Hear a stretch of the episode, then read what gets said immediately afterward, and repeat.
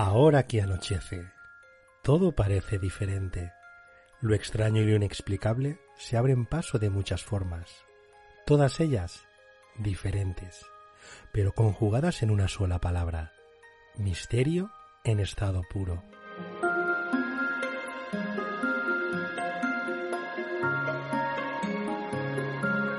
Os damos la bienvenida a una nueva dimensión de parapsicología, conspiraciones, misterios, ufología, criminología, investigaciones, noticias y relatos. Espacios de lo más interesantes que podréis disfrutar con carácter quincenal, en las voces experimentadas cargadas de verdad y profesionalidad. Disiparemos vuestros prejuicios y alimentaremos vuestra curiosidad desde un punto de vista poco común, donde lo más importante es el afecto que nos une.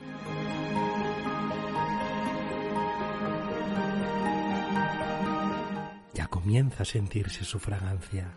Bienvenidos y bienvenidas a Esencias en la Oscuridad.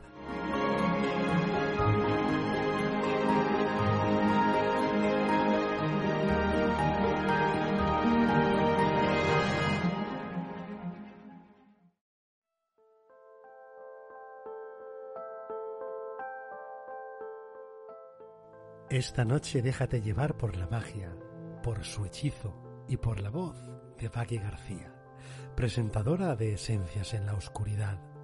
Su palabra te dirigirá por las diferentes secciones para que en ningún momento os perdáis por los senderos del misterio.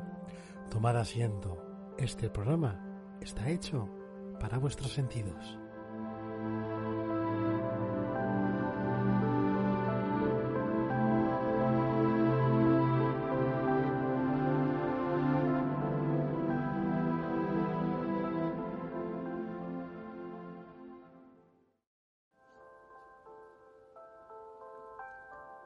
La luz de la luna roba el color de todo aquello que ilumina. Bajo su destello, todo tiene un brillo encendido. Aunque los colores son en realidad sustituidos por unos extraños matices color gris. A pesar de robar la luz del sol, la luna es dueña y señora de todo cuanto proyecta. Esta noche deja que todo tu mundo cambie de color Déjate llevar al ayun de la ayuna con Paqui García.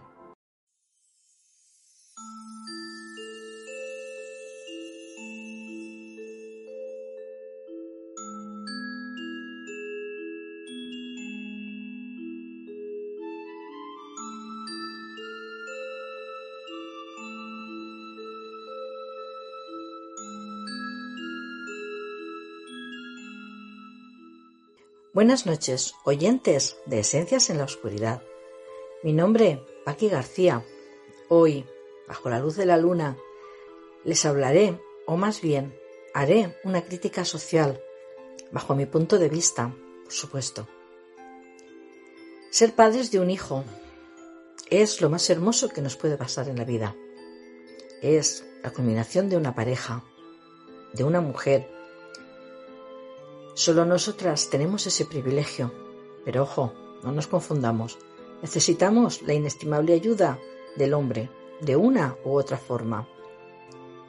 Todo es precioso, armonía, felicidad, cuando te quedas embarazada. Pero, ¿y ese bebé no nace como nosotros creíamos? ¿Tiene alguna deformación, alguna enfermedad rara, algún síndrome? Ah, entonces es cuando llega realmente el problema, el primero de todos. ¿Cómo asumir algo desconocido que ni los mismos facultativos saben informarte? Difícil, muy difícil. Sales de la clínica con tu bebé y algunas personas te miran de reojo.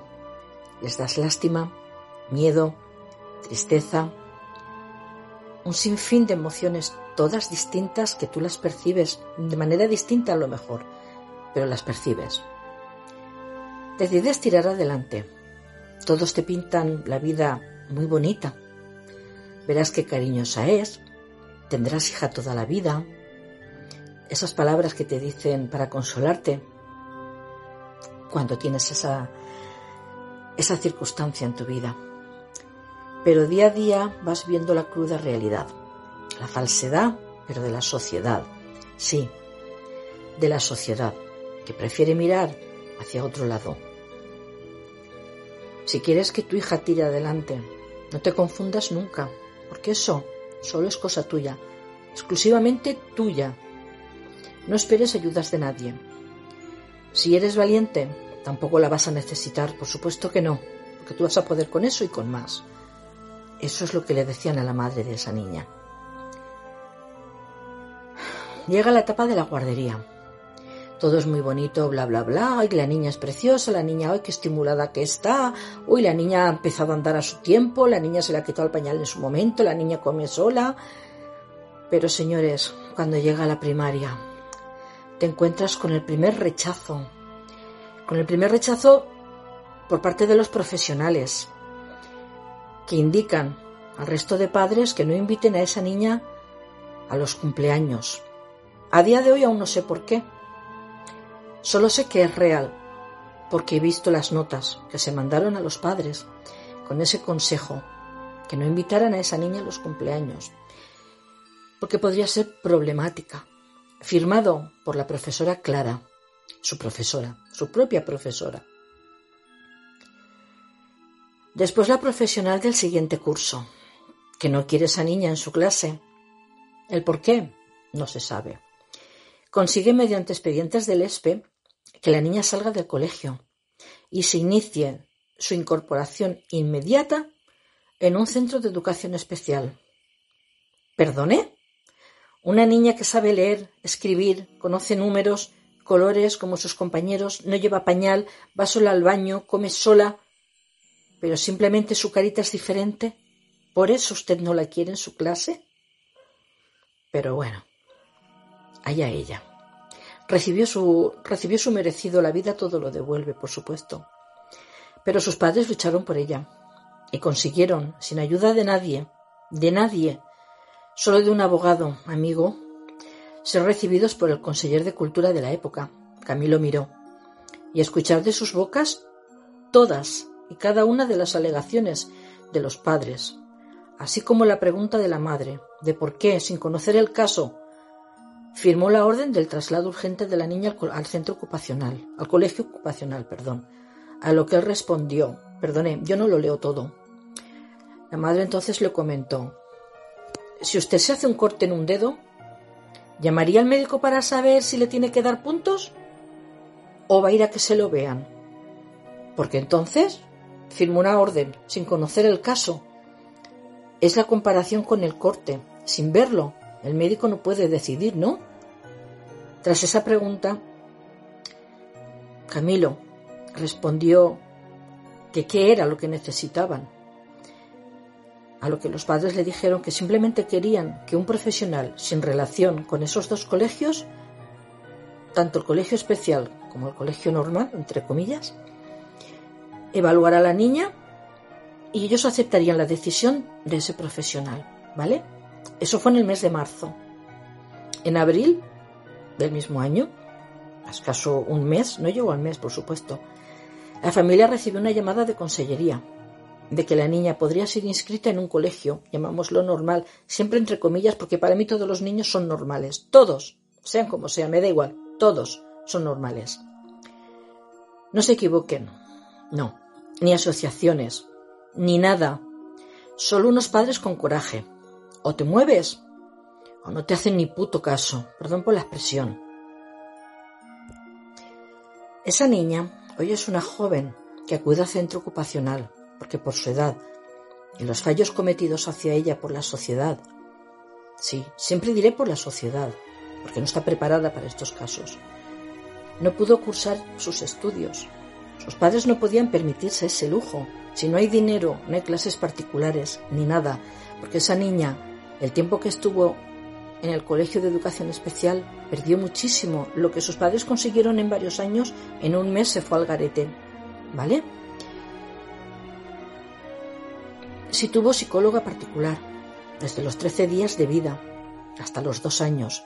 Gracias a eso, hoy se vale sola.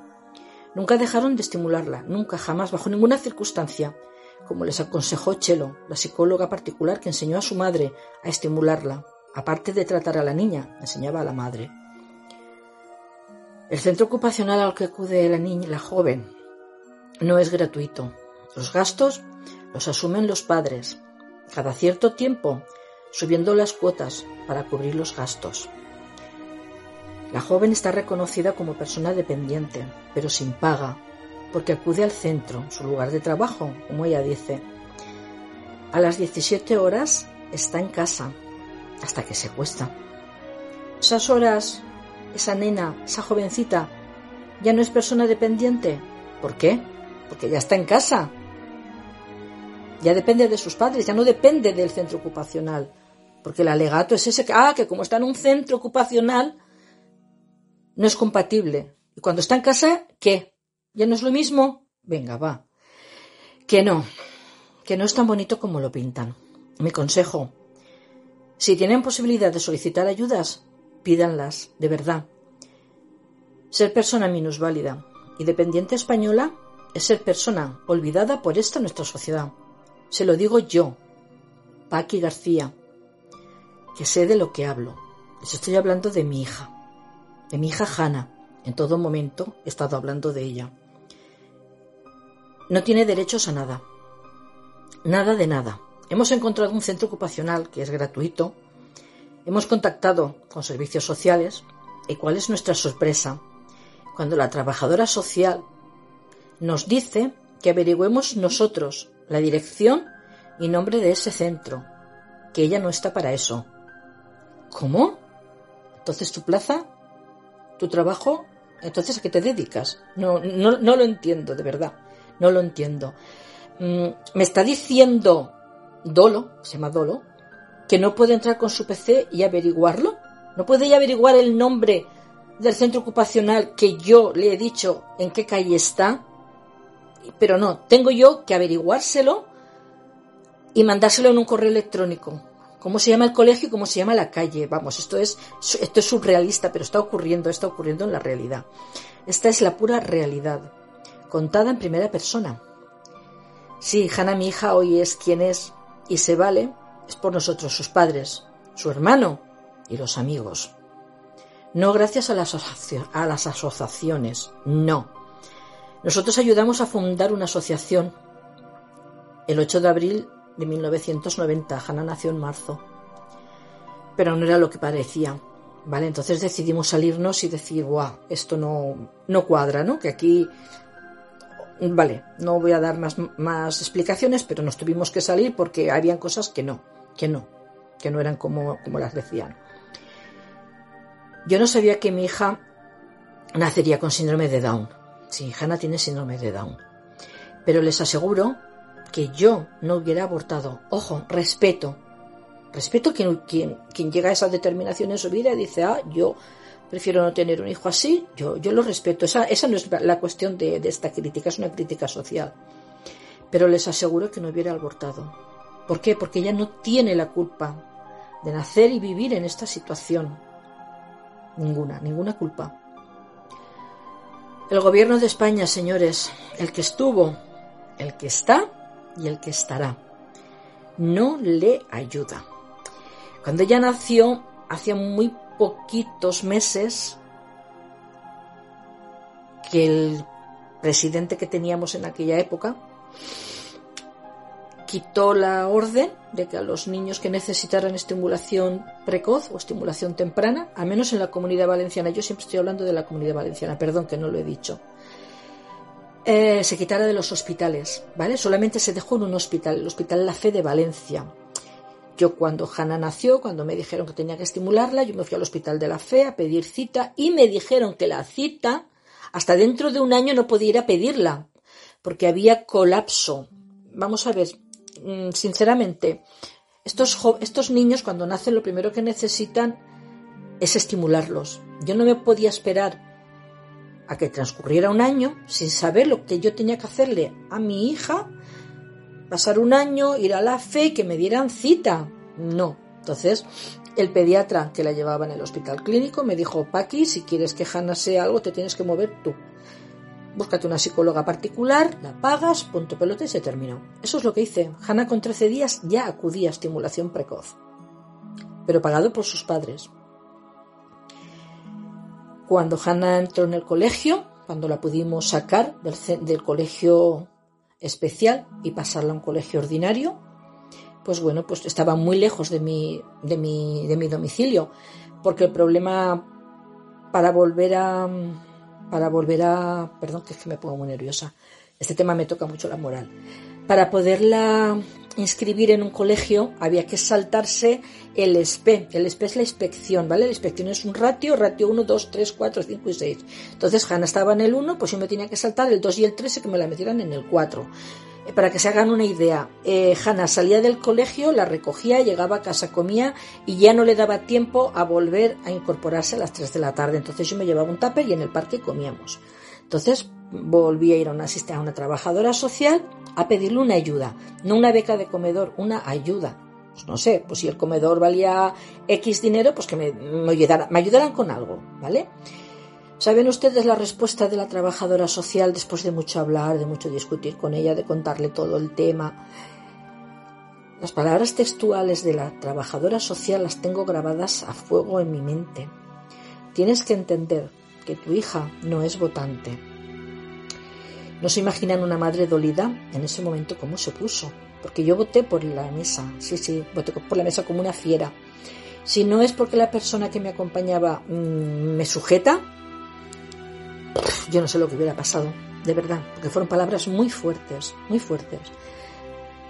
Salí del despacho y hasta aquí mi trato con una trabajadora social. Nosotros nos hemos apañado como hemos podido. Después a Hanna, el, director del colegio al que acudía la nena, nos dijo, mira, vamos a hacer una cosa, se da una beca de ayuda para integración de hijos de inmigrantes, vamos a colar a Hanna. Nadie se va a enterar, nadie se tiene por qué enterar, ojo, se lo voy a agradecer eternamente, porque Hanna se pudo quedar en el comedor desde el primer día que empezó el curso escolar en ese colegio hasta que salió con los 14, con los 14 años porque ya no podía continuar allí. Se lo voy a agradecer eternamente. Colegio Santiago Apóstol en la calle Doctor Oloriz de Valencia. En las dos últimas votaciones, Hanna sí que ha recibido su tarjeta para ir a votar. Mi pregunta es, ¿entonces ahora sí tiene derechos o no los tiene? Porque su situación sigue siendo la misma. Pero es votante. Nosotros seguimos pagando el centro ocupacional al que Hanna acude.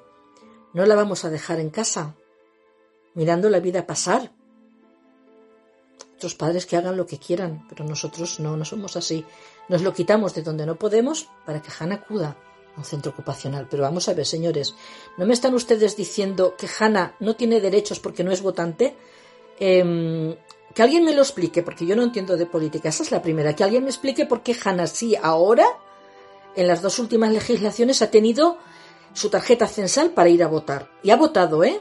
A quien ella ha querido, por supuesto. Pero sí, la hemos llevado a votar. Tiene su derecho a votar, pues que vote. Pues bueno, eh, simplemente me apetecía contarles un poco de cómo funciona el tema con los discapacitados, en la realidad.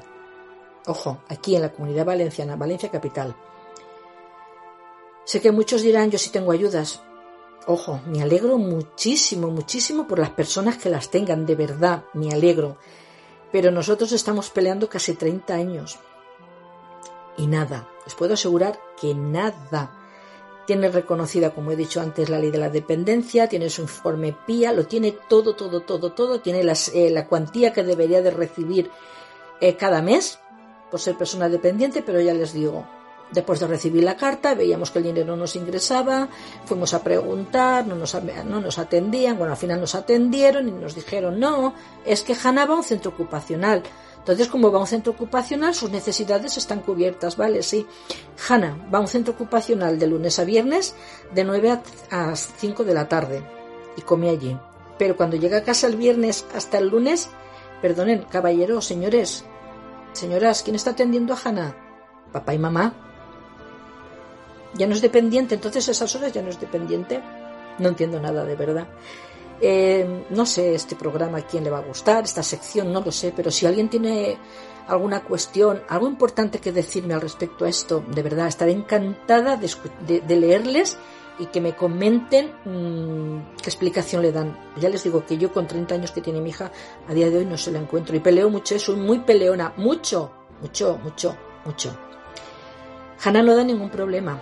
Es una joven sana, risueña y feliz con su vida. Pero sí, yo tengo una preocupación y es muy grande. Es cuando yo, su madre, yo no esté, ¿qué va a ser de Hannah?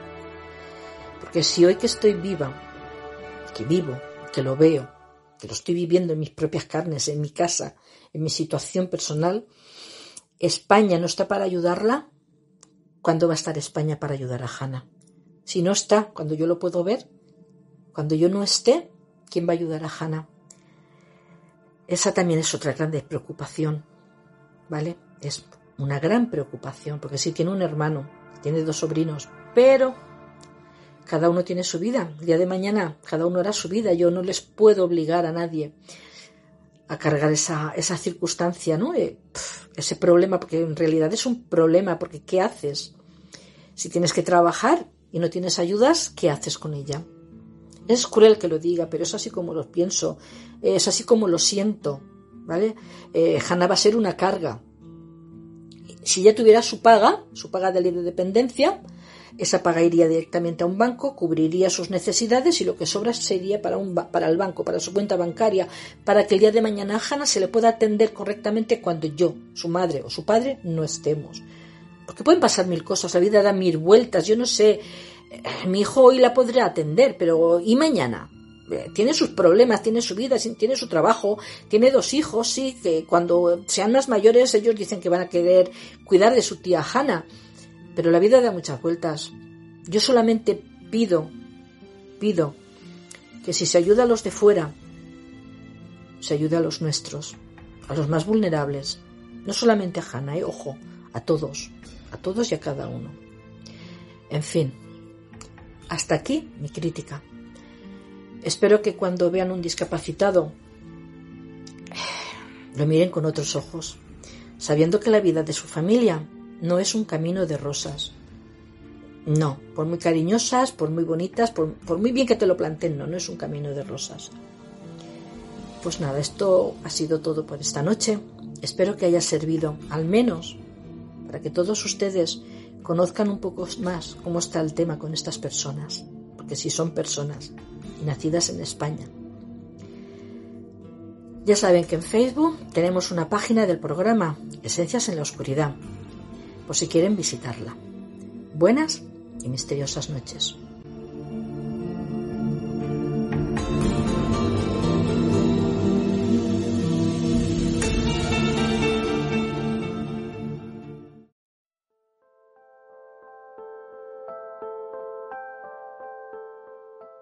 Tener un pensamiento crítico no significa no aceptar la opinión de la sociedad. Resulta positivo tener ideas individuales, saber valorar los pros y los contras de todo cuanto nos rodea. En definitiva, tomar decisiones personales. Para ello esta noche arrojaremos luz en el sendero de la vida con Sergio García.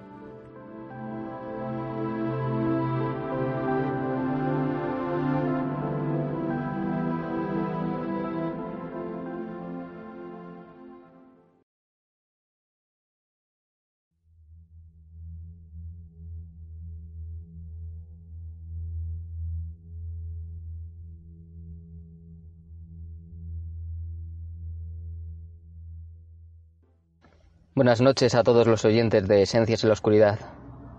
En el programa de hoy os voy a hablar sobre el minimalismo. El que entiendo yo sobre el minimalismo. Cada uno al final pues lo lleva a cabo de, de una forma diferente. Pero os voy a hablar sobre mi experiencia y lo que yo opino. Al final, este estilo de vida es ser capaz de vivir con, con poco. El fin no es vivir sin nada, pero tampoco con todo la base es tener solo lo necesario y de buena calidad. Pues como este dicho de todo lo barato sale caro. Vivir con lo esencial da claridad mental. Es quitar peso de la mochila. Es despojarse de los elementos sobrantes. Aunque igual no lo parezca, es simplificar tu vida. Si en vez de tener 20 camisetas tienes 5, y además del mismo color, no pierdes tiempo en elección de, bueno, de, vestuario y tampoco dinero en tener camisetas diferentes con un montón de dibujos que, te gusten muchísimo y al final eh, nos vestimos para taparnos ¿no? del frío, de, la adversidad del mundo. Así que realmente no es necesario. Lo necesario pues igual es pues vestirte, pues vístete con lo más simple y, y al final te valdrá más barato. No tienes por qué tener camisetas y camisetas. Y igual pues con todo, no solo las camisetas, es aplicable con todo, con todo el vestuario y con todas las cosas. Eh, solo hay que comprar, solo debemos comprar cosas de calidad. Así también hacemos menos huella en nuestro planeta. Incluso siempre que se pueda, eh, comprar cosas de segunda mano. Porque diréis, sí, eh, esas cosas las van a hacer igual, ¿no? Las cosas nuevas van a seguir fabricándolas. Pero si el mercado de segunda mano se extiende más y más, eh, no habrá que crear con tanta asiduidad eh, esas cosas que crean nuevas. Así que haremos menos huella en nuestro planeta. Este estilo de vida te ayuda a fijarte en lo importante y no depender de, lo externo para ser feliz. La felicidad está dentro de uno mismo y no es lo que posees o quieres poseer es cierto que muchas veces eh, eh, la gente que no, que no adopta este estilo de vida eh, cree que va a ser feliz comprando un montón de cosas o, bueno, que sean cosas de buena calidad o cosas caras, simplemente ya porque sea caro ya se creen que les va a hacer más feliz o que es más bueno. No tiene por qué, no, no, no tiene que ser directamente proporcional el caro con bueno. Muchas veces una cosa muy barata es muy buena. Así que bueno, hay que buscar ese equilibrio y hay que encontrar esas cosas esas cosas que, te vayan a durar y que sean lo necesario. Es cierto que no hay que obsesionarse, pero tampoco buscar constantemente la aprobación de los demás o querer dar impresiones, al menos eso creo yo. Por ejemplo, mucha gente se compra un coche deportivo para fardar, para dar una imagen ganadora. Igual ese, igual ese coche les entrampa muchísimo más a su trabajo o a cualquier cosa. Hay que pagar mucha gasolina porque ese coche consume más, más de seguro, más de impuestos de circulación. Y solo para que suene más, que llame más la atención y que la gente como que lo idolatren. Pero ojo, ¿durante qué? ¿20 segundos? Solamente.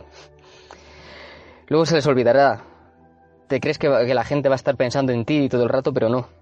Te juzgarán o dirán, mira, este qué, qué cabrón o qué suerte tiene o y no, no, no es suerte. Al final es. es mala suerte, en el fondo.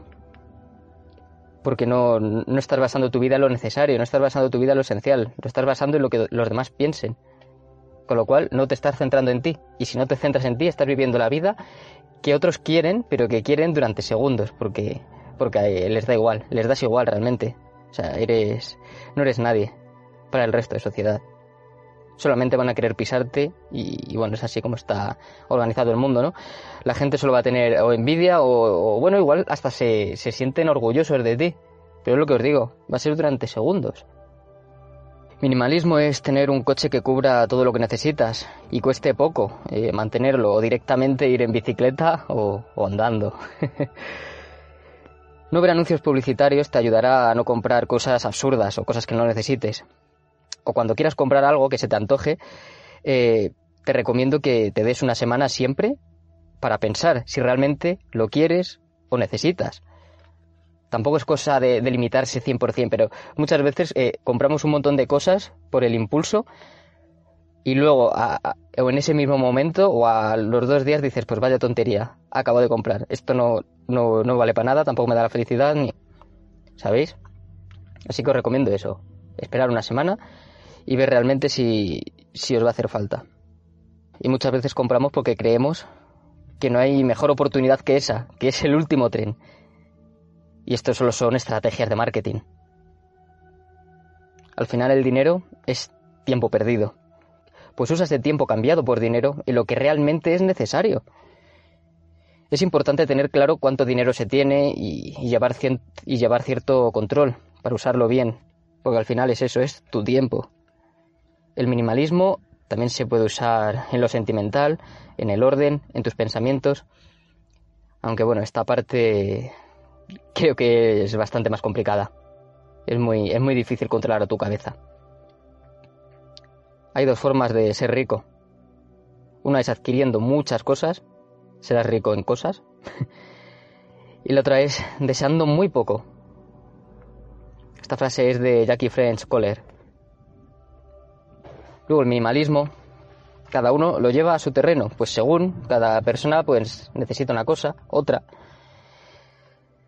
cada persona se tiene que amoldar a, bueno, a igual a una familia, igual a un estilo de vida. Pues si vive en una furgoneta, por ejemplo, yo he vivido en una furgoneta y ahí entran muchísimas cosas, pues hay que adoptar un minimalismo muchísimo más extremo y hay que amoldarse a, a eso, ¿no? Lo necesario al final, pues hay que, hay que transformarlo, ¿no? Luego, si vives en una casa pequeña o incluso en una casa gigante, aunque me parece absurdo, al final el vivir con lo necesario también es una casa minimalista, ¿no? Una casa que tampoco sea gigante, porque al final tienes que comprar más productos de limpieza, tienes que, gastar mucho tiempo en, esa limpieza, en todo eso. Eso es tener una casa grande no es minimalismo tampoco. Pero lo que os digo, si a vosotros os gusta, si necesitáis esa casa grande por lo que sea, pues tampoco os frenéis. Al final es que todo sea orgánico y que todo sea, sea a base de vuestras necesidades.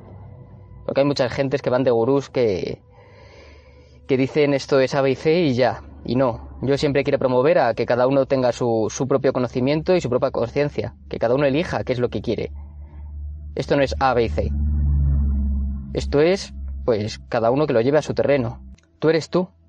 No eres lo que haces o, o, lo que tienes. No, tú eres tú. Así que de verdad, eh, mucho ánimo con este tema. Espero que os haya servido de, mucha ayuda. Y bueno, que si, si aplicáis esta forma de vida, pues me gustaría saber que, la, opinión que tenéis, eh, cómo lo lleváis y, todo este tema. También os recomiendo que entréis en mi página web, que es eternoviajero.org. En ella subo mis viajes, experiencias y reflexiones. Así que de verdad os la recomiendo muchísimo. Un saludo y buenas noches. Espero que disfrutéis del resto del programa.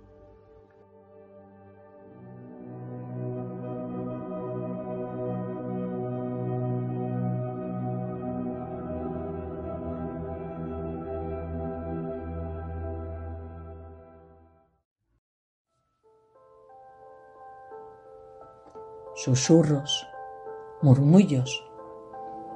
En esta noche oscura, la niebla parece traer consigo todo tipo de ruidos extraños, ensordecedores e inquietantes.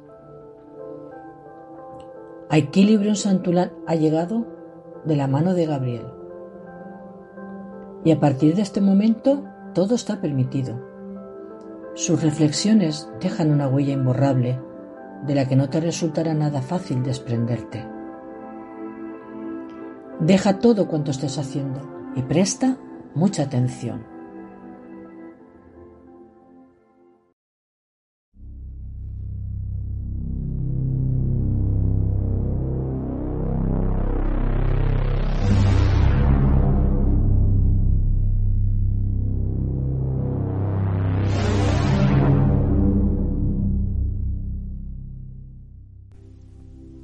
noches y bienvenidos a Esencias en la Oscuridad. Hoy me gustaría contarles que me levanté un poco más tarde de lo habitual y después de, desayunar tuve que hacer unas cosas, unas ediciones para este programa y bueno, después lo que hice fue venirme al campo a seguir haciendo cosas. Espero que os haya gustado este programa y nos vemos en el siguiente. Muchas gracias por escucharme.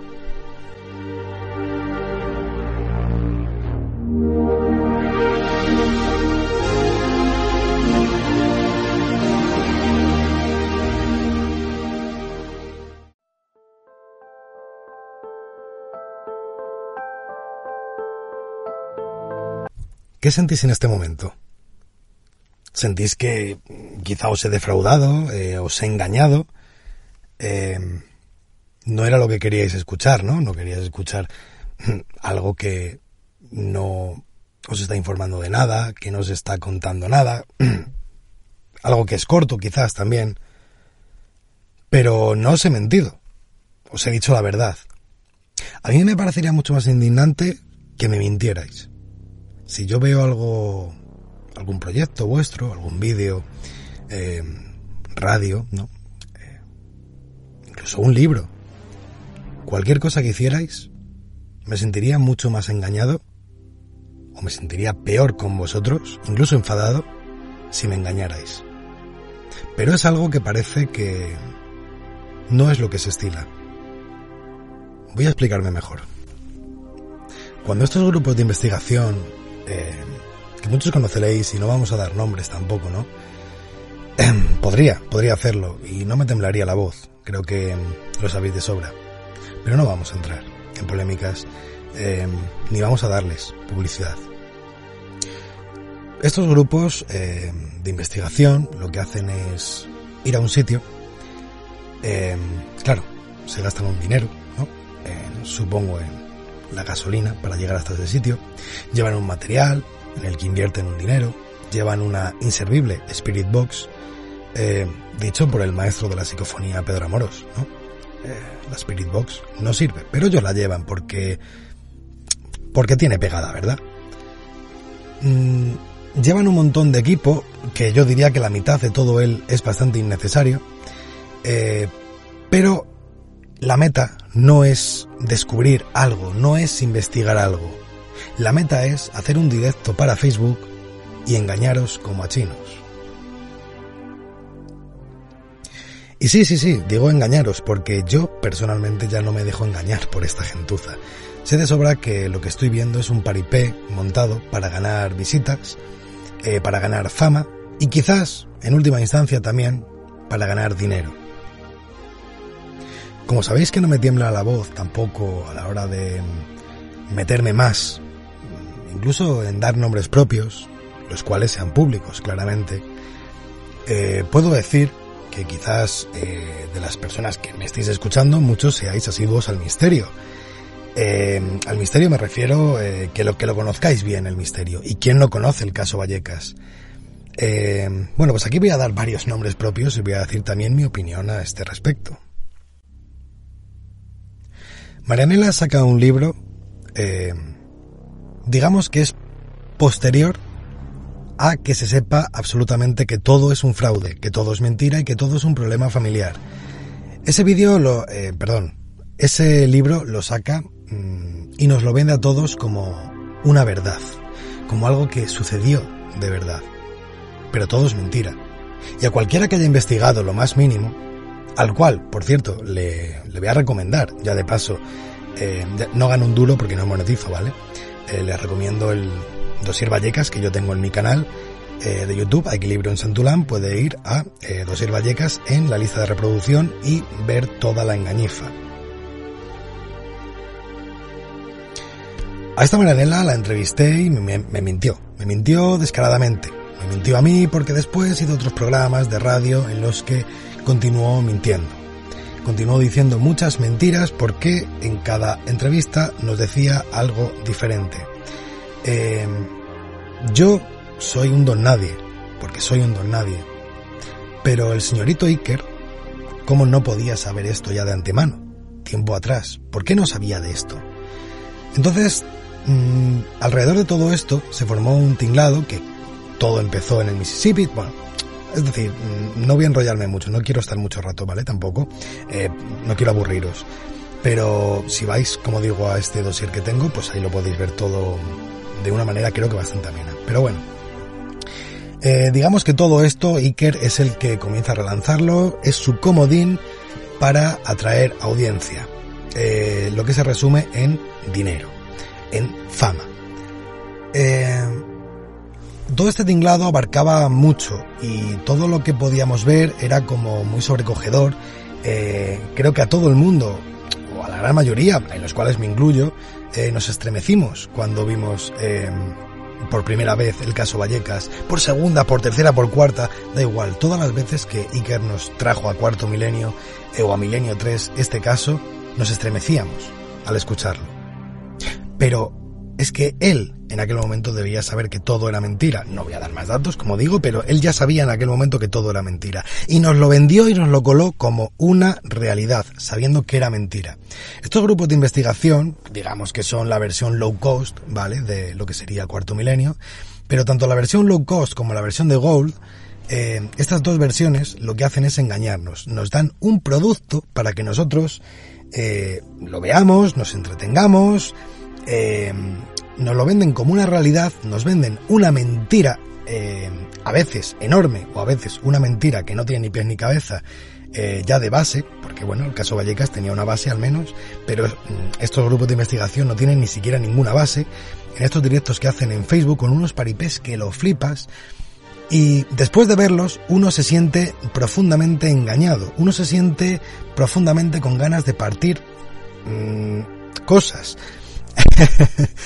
Entonces, eh, si yo, mm, esta eh, gente me hace perder el tiempo viendo sus historias de miedo, eh, lo mínimo que yo puedo hacer es mandarles un saludo, un saludo, perdón, muy cariñoso con el dedo del medio y decirles que les va a ver su puta madre. Siento mucho ser tan directo en esto, pero eh, yo soy eh, un gran admirador mm, de los grandes de la parapsicología. Me considero una persona que entiende hasta cierto punto de parapsicología y que he tenido y tengo a el mejor maestro que podría tener, que es Pedro Amorós. Mm, a mí que esta gente me venga a engañar me molesta bastante, ¿vale? Eh, es como si una persona eh, que no sabe ni siquiera a lo mejor conducir te viene a decir eh, dónde está el problema del motor de un coche. Por ejemplo, ¿no? Es un símil así un poco por encima, pero vamos, no, no tiene mucho que ver. eh, lo que quiero decir es que eh, se nos engaña y parece que a la mayoría de la gente no le molesta este engaño. Pero sí le molestaría como mmm, eh, lo que sería, por ejemplo, decir, no tengo ninguna grabación, ¿vale?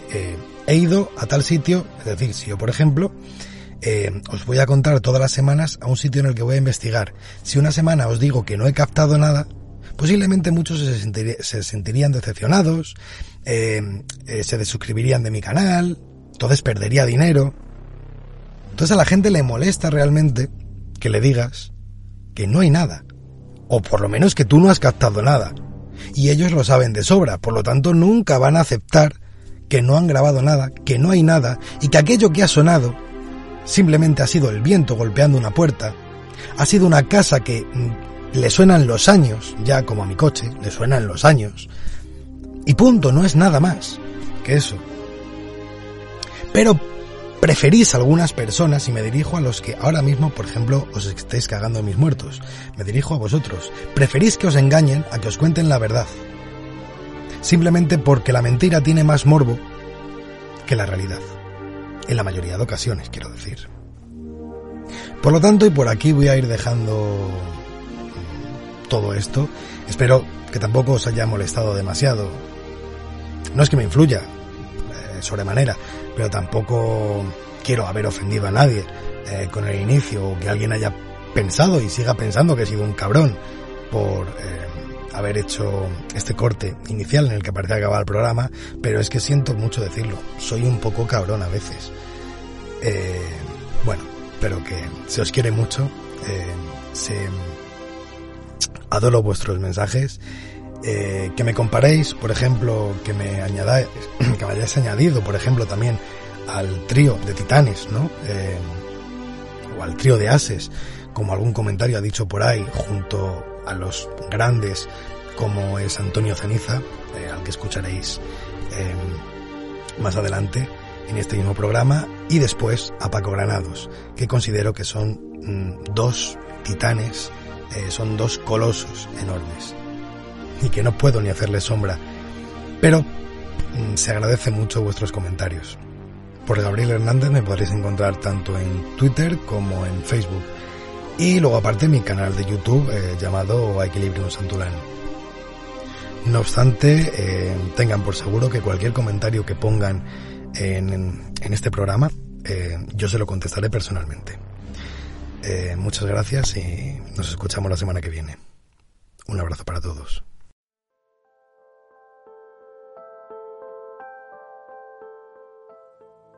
En griego, lengua del conocimiento y la sabiduría, criminología se dice en climatología, de en clima, crimen y logos, conocimiento. Solo conociendo las causas desde sus más antiguos, sus más íntimos y ocultos antecedentes y hasta sus más terribles consecuencias, podrá la criminología lograr sus objetivos, evitar los actos criminales. En esta sección trataremos el crimen desde múltiples puntos de vista, desde diversas ciencias y desde sus protagonistas, con especial atención a los siempre grandes olvidados, que son las víctimas. Toma parte de esta tarea, únete a nuestro equipo Epsilon.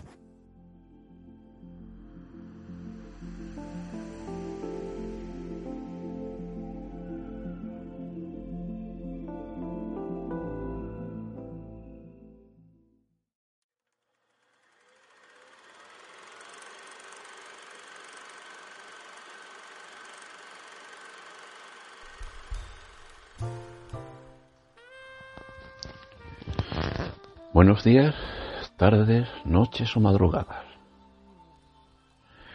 Al crimen, salvando las distancias, le sucede algo parecido a lo que le sucede a estas nuevas plataformas de comunicación, este podcast, por ejemplo, y es que nos están permitiendo acceder a la información, nos están permitiendo acceder al conocimiento a cualquier hora del día.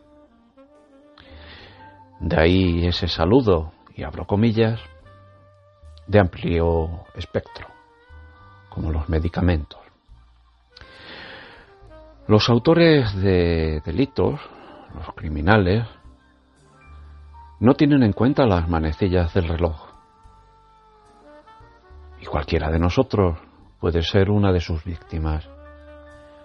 Nos va a dar igual que sean las 7 de la mañana y estemos recién despiertos que sea mediodía y estemos tomando un café, que estemos en el camino de regreso a casa por la tarde, o sea ya la noche tranquila y estemos escuchando este programa. Sin embargo, no debemos dejar que el miedo nos bloquee, nos atenace, y mucho menos debemos obsesionarnos con la adopción de medidas de protección, de precaución exageradas,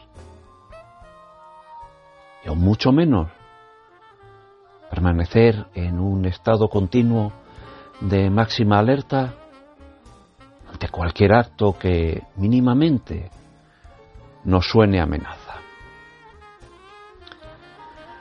Mi nombre es Pedro Javier Escalante, soy jubilado y llevo años formándome como criminólogo y psicólogo por el simple placer de, de aprender, de conocer.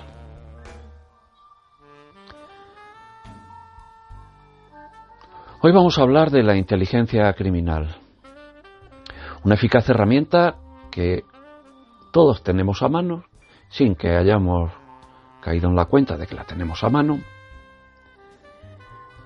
y herramienta que nos va a ayudar muy eficazmente en la tarea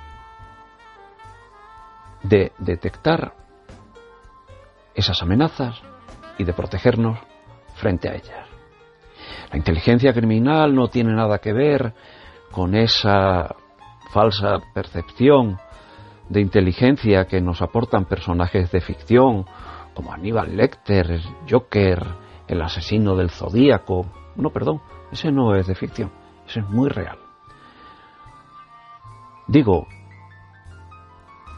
que no vamos a hablar de esa apariencia de inteligencia de personajes de ficción o personajes reales como Antonio Anglés, José Bretón, de aquí de nuestro país, Ted Bundy o el que mencionaba Zodiac de Estados Unidos. Tampoco voy a aburrirles con definiciones de índices de criminalidad, estadísticas de delitos, de, la, del, Consejo General del Poder Judicial, de la policía, de, plataformas de alquileres, de plataformas de conocimiento. No, no, no. Tampoco voy a aburrirle con definiciones de cocientes intelectuales o, o que es un perfil criminal. Quizás algún día sí hablemos de ello. El concepto de inteligencia criminal va un poco más allá y es un concepto de muy fácil comprensión. Vamos a utilizar un ejemplo de lo que acabo de decir. Vamos a pensar en la campaña que estamos viviendo, la campaña que nos está bombardeando una y mil veces por distintas plataformas, por distintos medios de comunicación, por anuncios incluso mientras navegamos por Internet. Esa campaña iniciada por ciertas compañías de seguridad frente al fenómeno de la ocupación. El fenómeno existe, eso es innegable. Pero hay que matizar, hay que poner en claro esas cifras, hay que poner en claro qué es delito, en qué consiste exactamente ese delito, cuáles son sus agravantes, cuáles son sus atenuantes y qué debemos hacer. Primero, no es lo mismo la ocupación, debemos de distinguir entre ocupación de una vivienda habitual, sea nuestra vivienda continua o sea una vivienda de fin de semana, o una vivienda que tenemos vacía y que la tenemos puesta en el mercado inmobiliario. También hay que tener en cuenta si la vivienda es de un particular, si es de una gran empresa o si es de un grupo financiero, porque la calificación del hecho criminal, del hecho delictual, va a ser de una manera o de otra.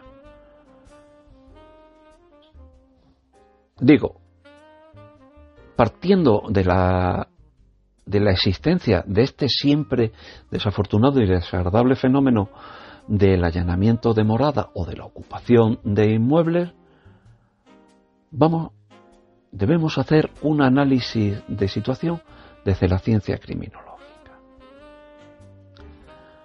Decía que el Instituto Nacional de Estadística, el Ministerio del Interior, el Poder Judicial, nos ofrecen datos, nos ofrecen información.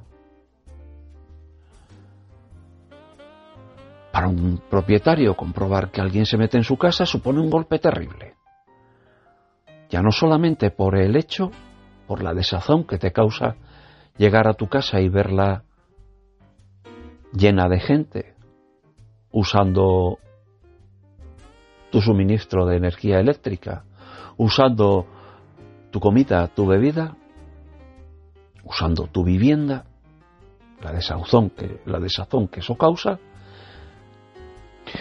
sino también la desazón que se nos va a provocar viendo la avalancha de gestiones administrativas, judiciales, que tenemos por delante para intentar recuperar nuestra vivienda. Todos pensamos que los procesos son farragosos. Todos pensamos que meternos en un pleito legal nos supone mucho dinero. Pero hemos de tener en cuenta un detalle. La legislación española, vigente hoy en día, tiene herramientas más que de sobra para actuar de inmediato, sin necesidad de esperar plazos dilatados en el tiempo, sin necesidad de echarnos a ciegas a un procedimiento judicial largo, farragoso y siempre de dudoso, de dudoso resultado. Pero esto siempre y cuando la vivienda sea la vivienda habitual. Aquí el delito es un delito de allanamiento de morada.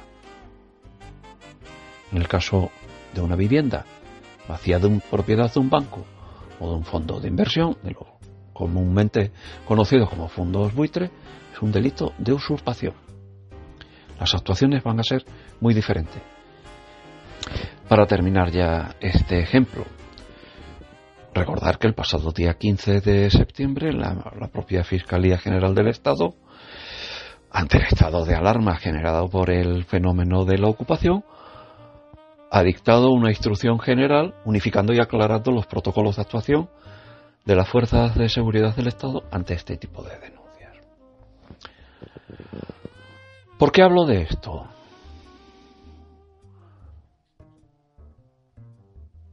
Vamos a hacernos una pregunta. ¿Las campañas publicitarias nos están ofreciendo soluciones a problemas reales? ¿O son en realidad un recurso de marketing para generar unas necesidades que no son realmente coincidentes con lo que está pasando? Vamos a dejar esa pregunta en el aire.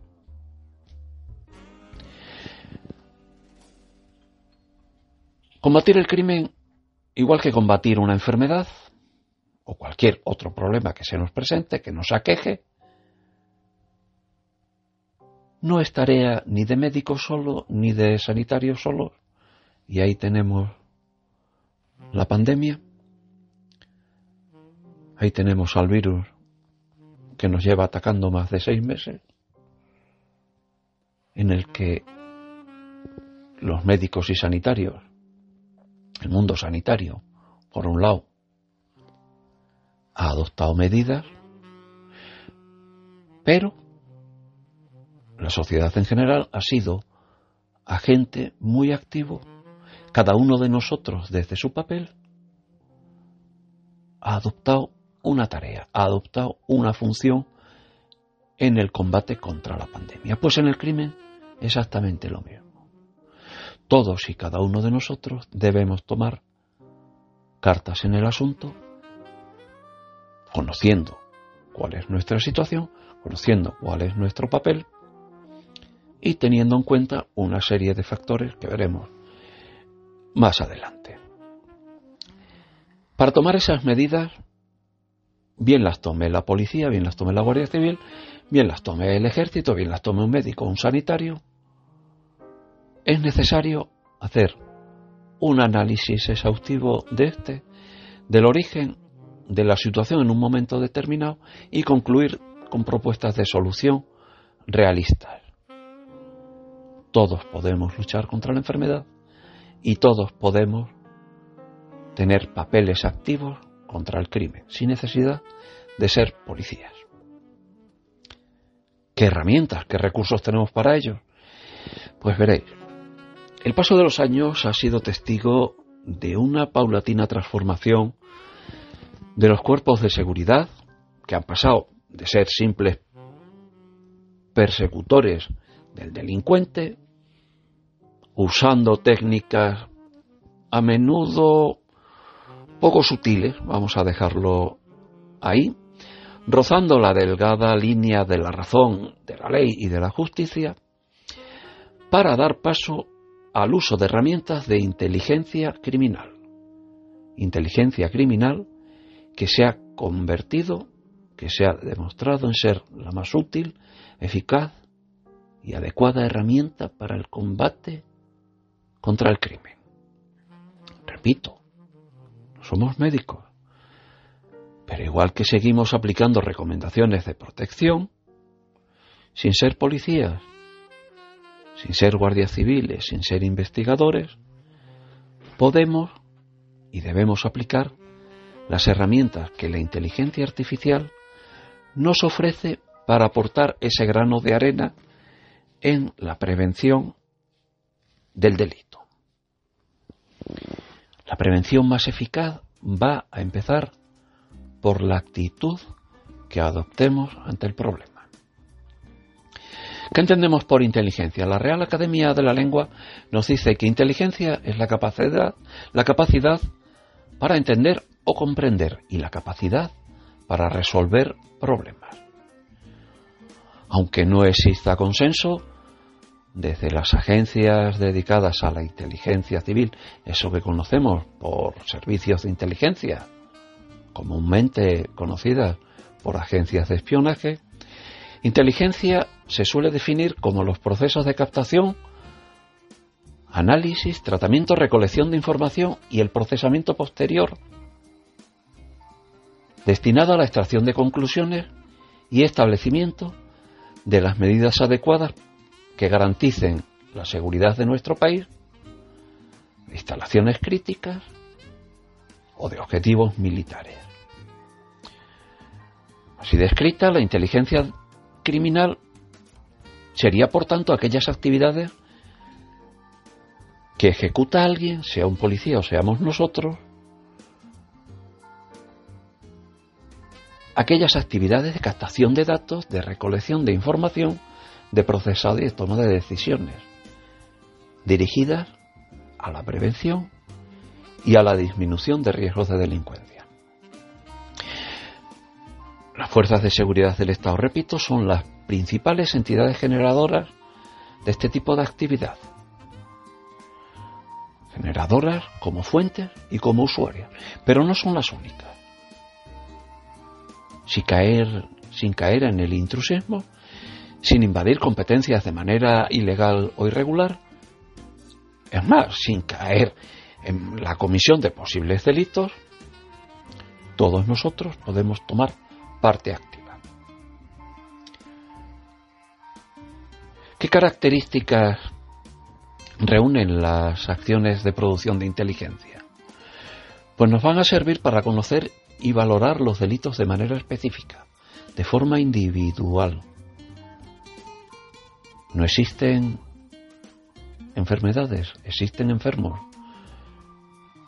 No existen delitos en general, existen delincuentes, existen actos delincuenciales.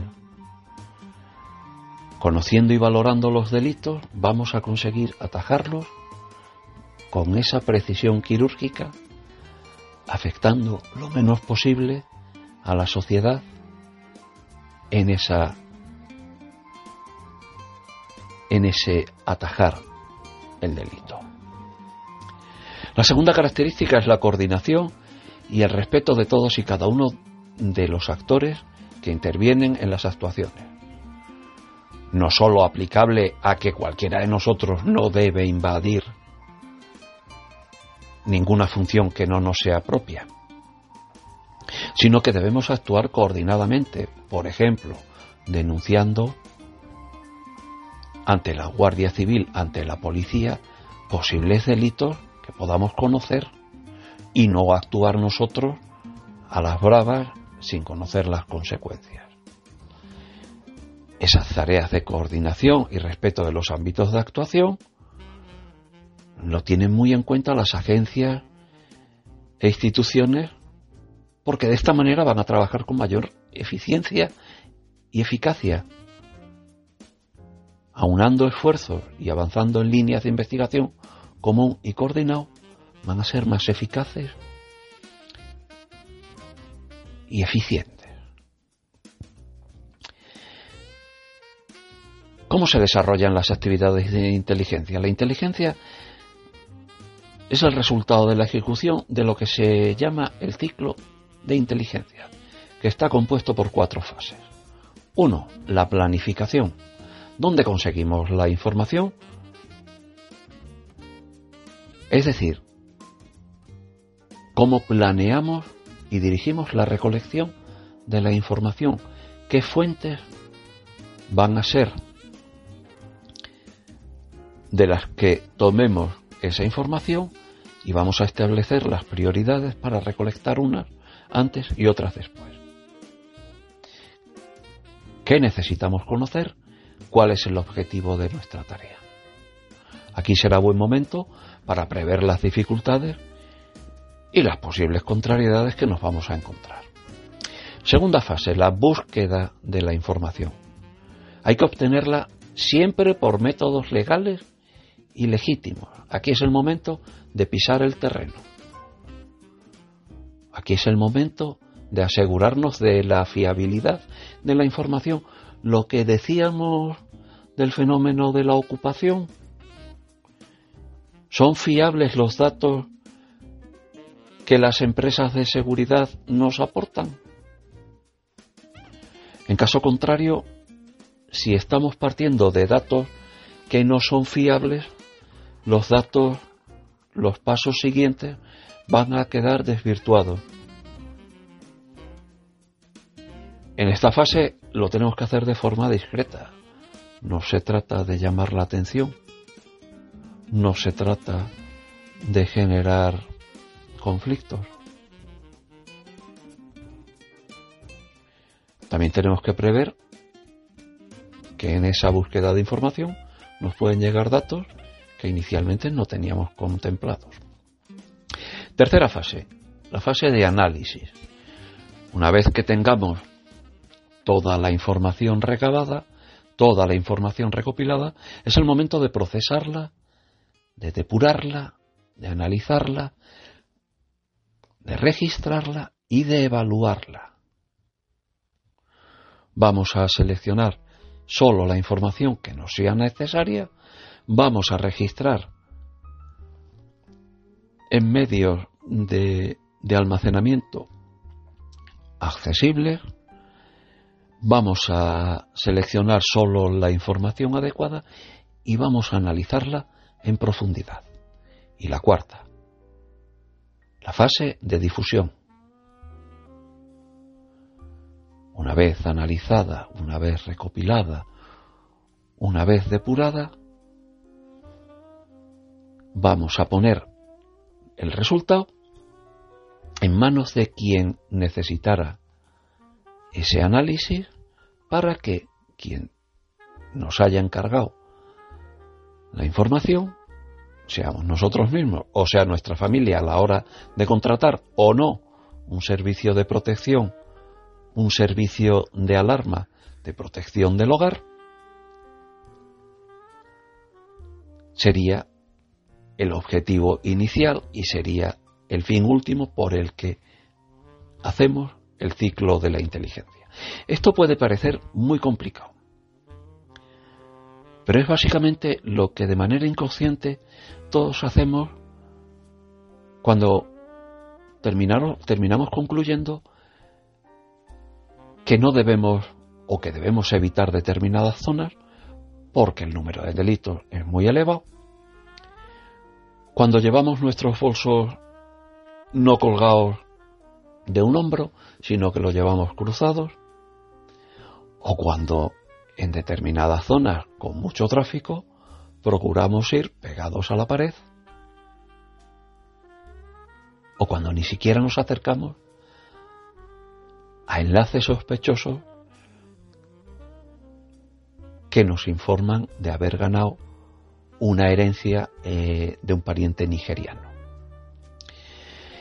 El ciclo de inteligencia es algo que, sin darnos cuenta, estamos interiorizando y ejecutando una y otra vez en nuestra vida. ¿Cuál es nuestro objetivo?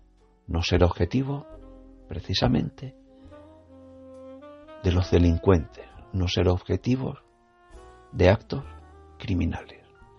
Sin estridencias, sin agobios, sin exageraciones, todos somos responsables de nuestra seguridad. Aplicando principios básicos de proporcionalidad, de economía de medios, todos lograremos nuestro objetivo.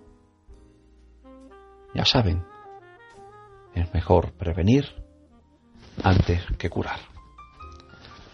Hasta la próxima, amigos.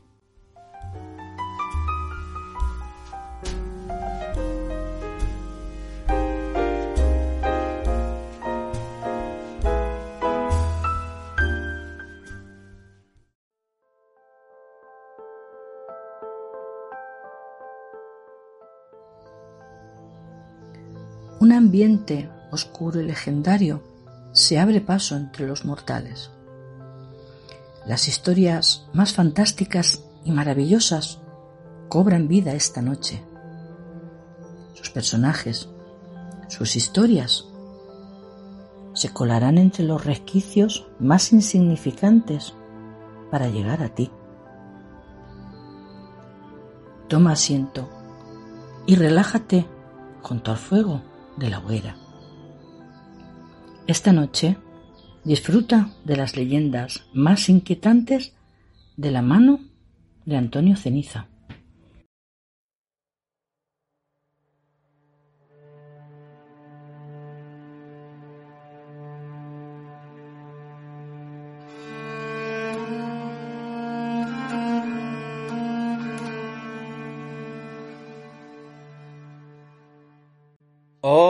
De Esencias en la Oscuridad. Bienvenidos a mi sección Leyendas con Antonio Ceniza. Hoy os voy a hablar de la leyenda de la Dama Blanca del castillo de Hapsalu. El castillo Hapsalu es un castillo episcopal que incluye la catedral de la ciudad. Fue fundado en el siglo XIII para ser sede de una nueva diócesis. Y, y después de que las anteriores sedes fueran incendiadas o trajeran problemas con los poderes locales. Después de todo, se trataba de un centro de poder, y no era cosa de aceptarlo de buenas a primeras. El castillo Hapsalu fue construido, destruido y reconstruido varias veces a lo largo de los siglos, y su arquitectura cambió a la par. Sus dimensiones finales las adquiere bajo el gobierno del obispo Johannes IV, alrededor de 1515. 30.000 metros cuadrados, murallas de entre 1,2 y 1,8 de grosor y una altura máxima de 15 metros. Tiene una alta torre en el lado oeste de 29 metros de altura, que data del siglo XIII, y que posteriormente se convirtió en un campanario. Hay espacio para cañones, bombas incendiarias y varias estructuras defensivas más que fueron puestas a prueba varias veces hasta que dejó de ser una, una estructura defensiva en el siglo XVII, cuando esta parte de Estonia se convierte en una provincia sueca. El castillo de Hapsalu está situado en la ciudad del mismo nombre, en el noroeste de Estonia, frente al mar de Vainameri.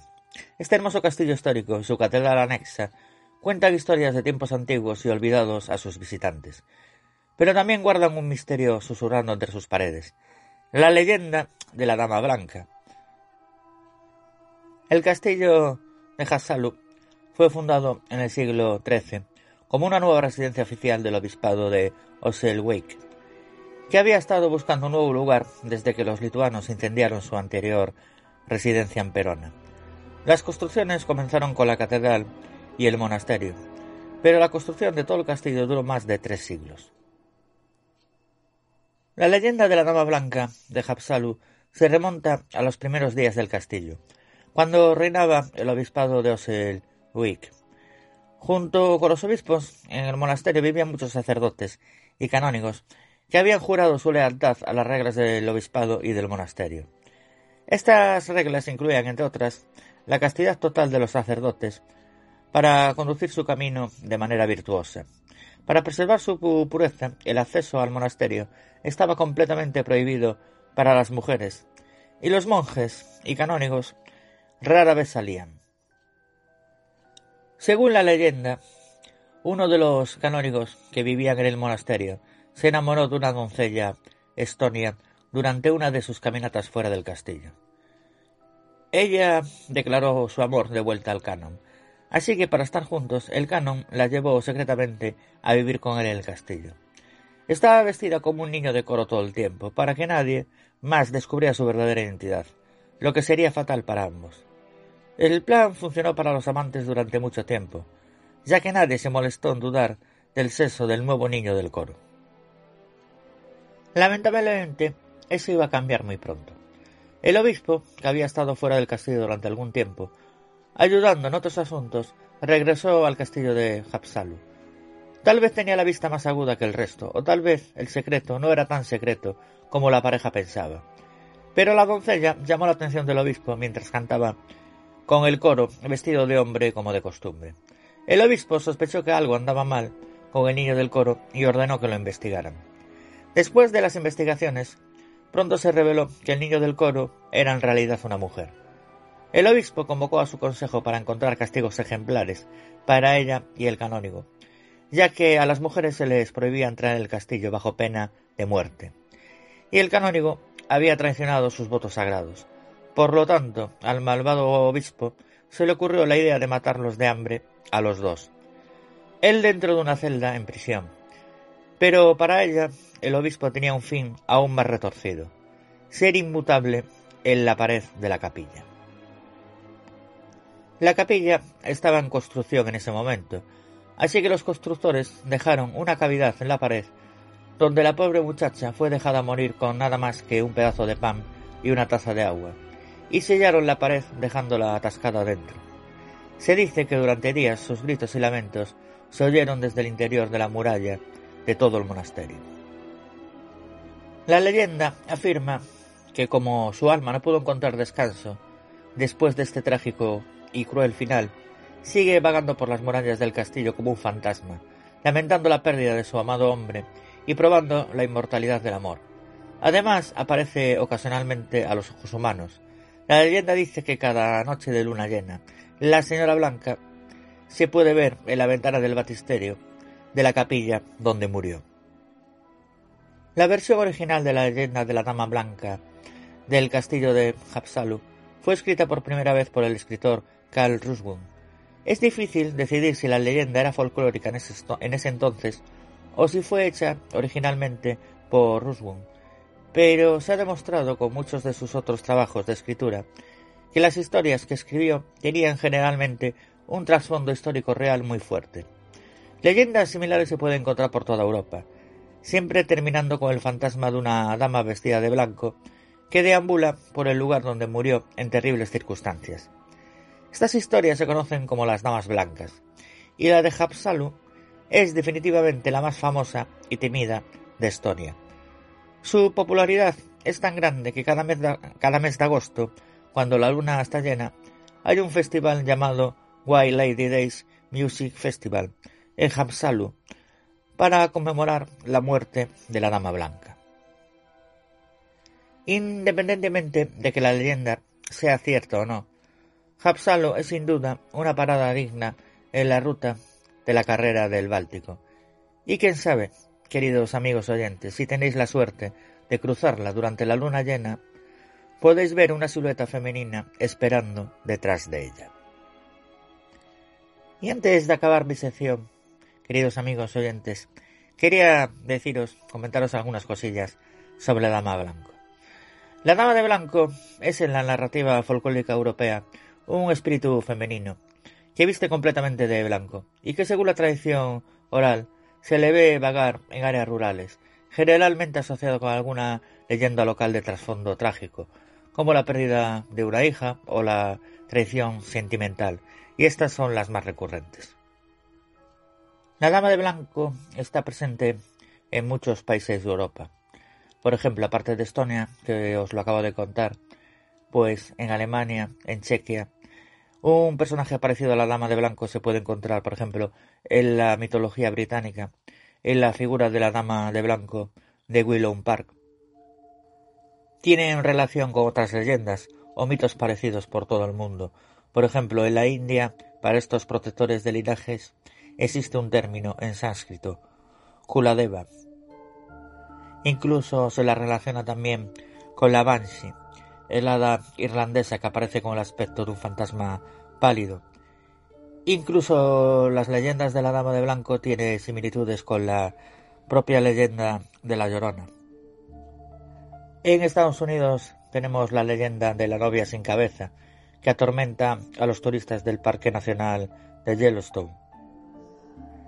En Brasil tendríamos a Dama Branca o Mujer de Branco, pues como veis, queridos amigos oyentes, estas leyendas son conocidas por todo el mundo. Y hasta aquí mi sección por el día de hoy.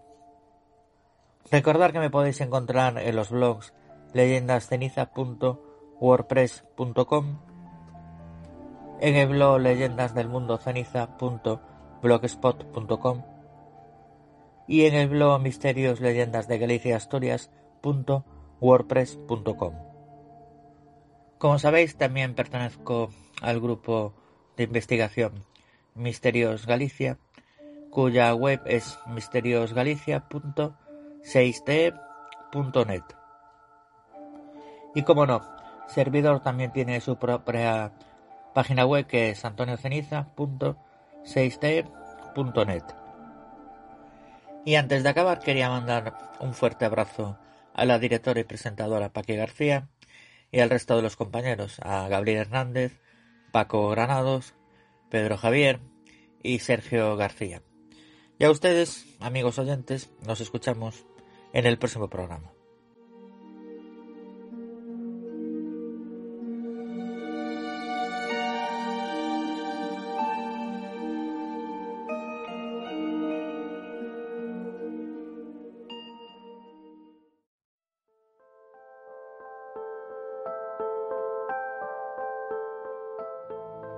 Subamos a la zona más alta del hogar.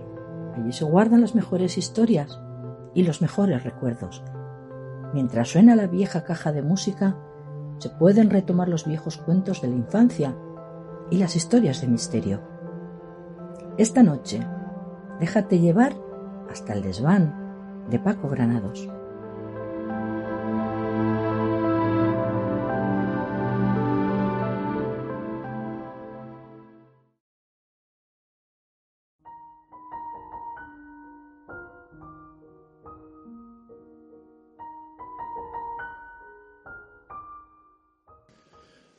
Muy buenos amigos de Esencia y la Oscuridad.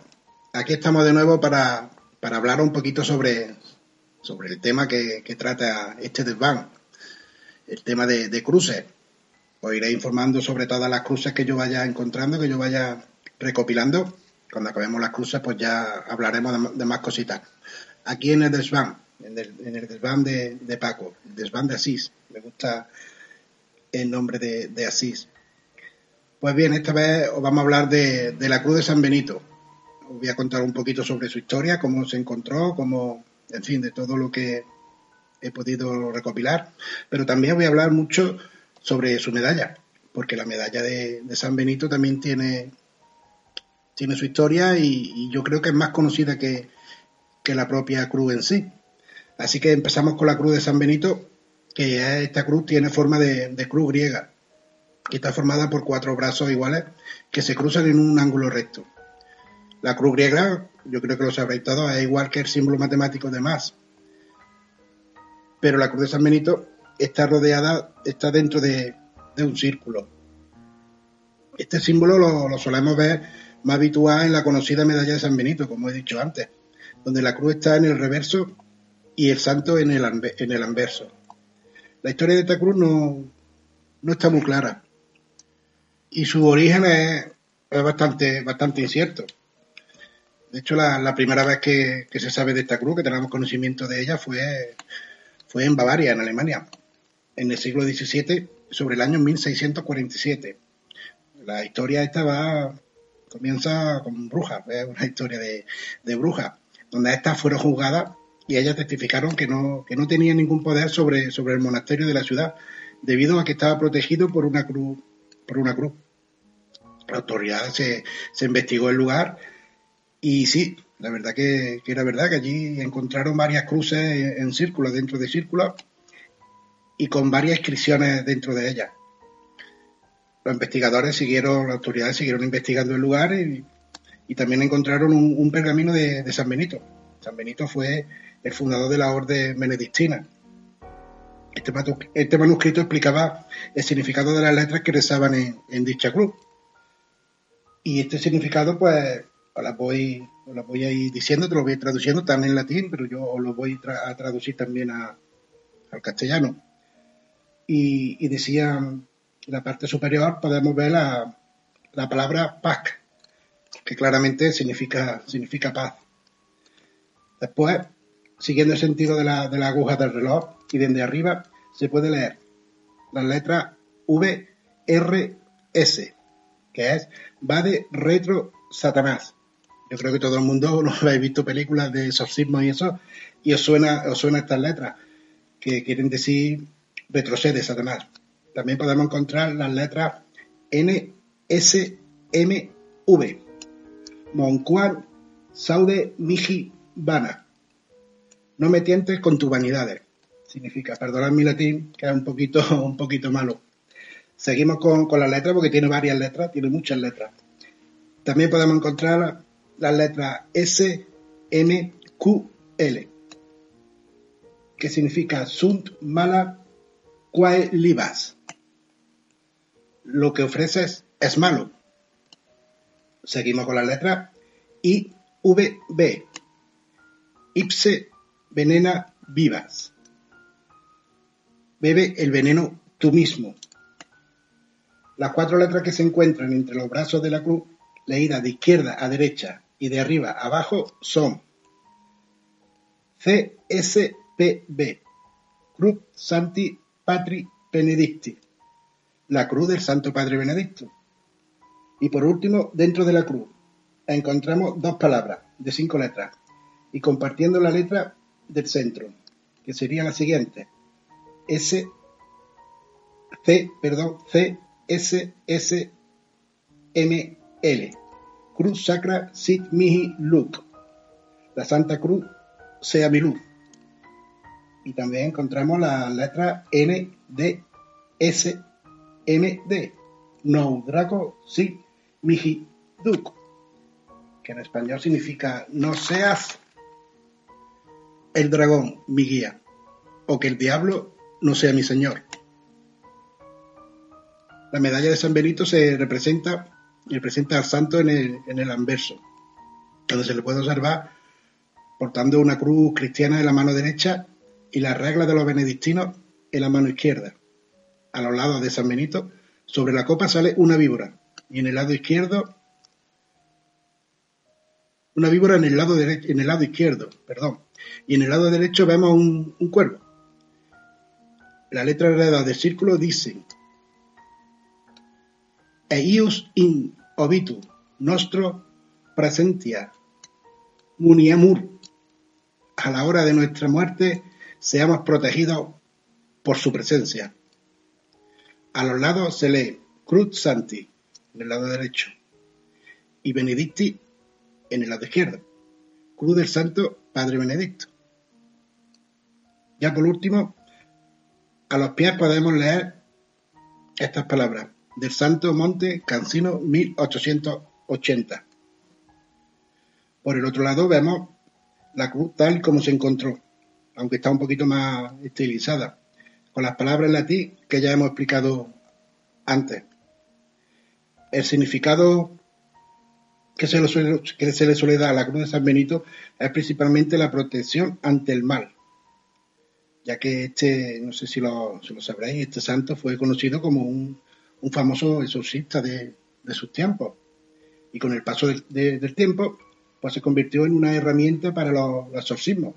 Normalmente se usa ahora en la forma de, de, la medalla, creada en 1880. Esta medalla fue, fue creada por el monje Desiderius Leus Cruz en 1880, como he dicho antes, y se creó para conmemorar el 1400 aniversario del nacimiento del santo Benedicto. Bueno, pues hasta aquí la cruz de la cruz y medalla de, este programa, de esta, de esta sesión. Dar las gracias al equipo de Esencia en la Oscuridad por, por permitirme seguir con aquí con, todos ustedes y poder explicar estas cositas que yo creo que, que son curiosas y muchos no, no sabíamos, ¿verdad? Y darle las gracias por, por querer que forme parte de, de, este equipo, este equipo que poquito a poco vamos creciendo, dando la, darle la bienvenida a los nuevos, a las nuevas incorporaciones. Y, nada, y seguimos con, con, más cruces para el próximo programa, la, próxima sesión de, de, de SBAM, dentro de 15 días. Espero que, esta sesión os, haya gustado. Y ahora os paso paso mis mi, mi datos, mis páginas por si queréis, si queréis seguir o si queréis leer. Ya sabéis que yo escribo, yo escribo relatos de misterio, de terror, escribo de lo que me surge, escribo, me gusta escribir. Y si queréis, pues os voy a, dar la línea de contacto donde me podáis seguir, me podéis hablar y podemos echar un, un ratito de charla. En Facebook, yo me muevo por Facebook, más que todo. En Facebook mi, mi perfil personal, pues me podéis buscar como Asís de Oro, Granado Mellado. Muchos se extrañaréis que me cambié de nombre, el Paco de Asís, pero bueno, son, es una historia larga y, y, me cambié el nombre, pero me podéis encontrar por ahí. Asís de Oro, Granado Mellado. También me podéis encontrar en el mismo Facebook, tengo una página que lo podéis, podéis ver todo lo que subo y todo lo que todo lo que a mí me gusta, que, que es Granado en la, la hora del miedo. Y también me podéis ver un pequeño blog que tengo, que lo podéis encontrar en las 3 W, granados, la hora del miedo, punto simplecite.com. Tal y como se pronuncia, simplecite.com. Pues nada, hasta aquí mi sesión de hoy.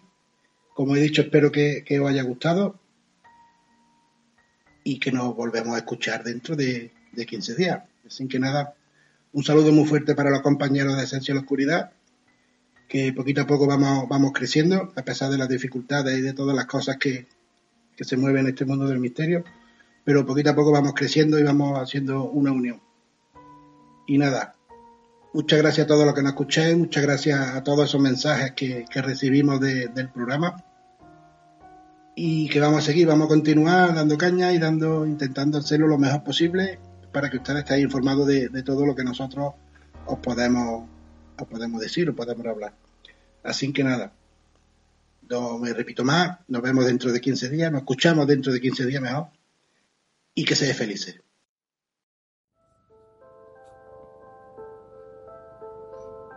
Ni una sola noche de reflexión debería acabar sin una buena historia cargada de leyenda, enigmática y capaz de erizar la piel con el transcurrir de sus líneas.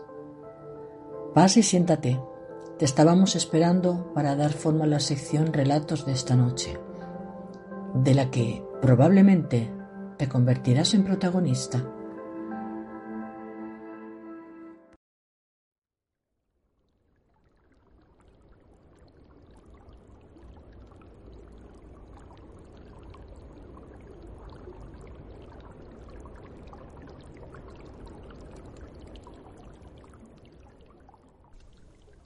No había abierto los ojos hasta ese momento, pero sentía que estaba tendido de espaldas y sin ataduras. Extendí la mano y pesadamente cayó sobre algo húmedo y duro. Durante algunos minutos la dejé descansar ahí, haciendo esfuerzos por adivinar dónde podía encontrarme y lo que había sido de mí. Sentía una gran impaciencia por hacer uso de mis ojos, pero no me atreví. Tenía miedo de la primera mirada sobre las cosas que me rodeaban. No es que me aterrorizara contemplar cosas horribles, sino que me aterraba la idea de no ver nada.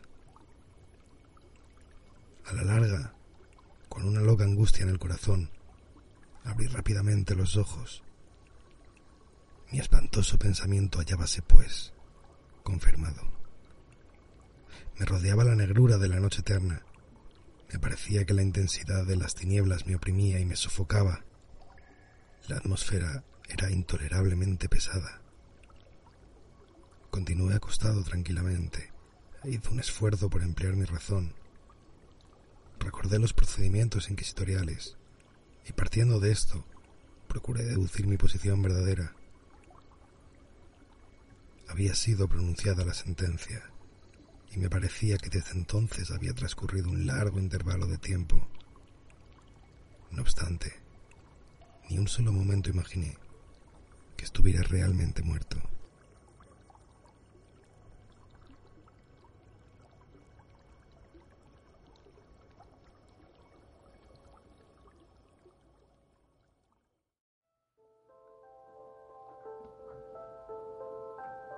Interesantes, curiosas, aterradoras, misteriosas, secretas. ¿Te atreves a escuchar las noticias más cautivadoras? No te levantes de la silla. Todavía no hemos terminado por esta noche. Buenas noches, oyentes de Esencias en la Oscuridad. Mi nombre, Paqui García. Hoy en la sección de noticias del programa Esencias en la Oscuridad como noticias curiosas, les haré una breve descripción del descubrimiento de las lunas en Júpiter y cómo funciona el semáforo online en las Palmas de Gran Canaria, el cual les puede ser de utilidad a la hora de visitar esas playas. Espero que les gusten y sean de su agrado. Conquista del espacio. ¿Cuántas lunas tiene Júpiter? Un nuevo estudio pone en duda todo lo que se conocía hasta ahora. Antes de esta investigación, el número conocido era 79, pero esta cifra podría ser mucho mayor. Las lunas de Júpiter son las de mayor tamaño del sistema solar. Las más grandes de ella, los cuatro satélites galileanos, fueron descubiertos en 1610 por Galileo Galilei, pero a partir de finales del siglo XIX, decenas de lunas jovianas mucho más pequeñas se fueron descubriendo. En los últimos años, este número aumentó a 79. Sin embargo, un nuevo estudio afirma que puede haber 600 pequeñas lunas irregulares orbitando Júpiter.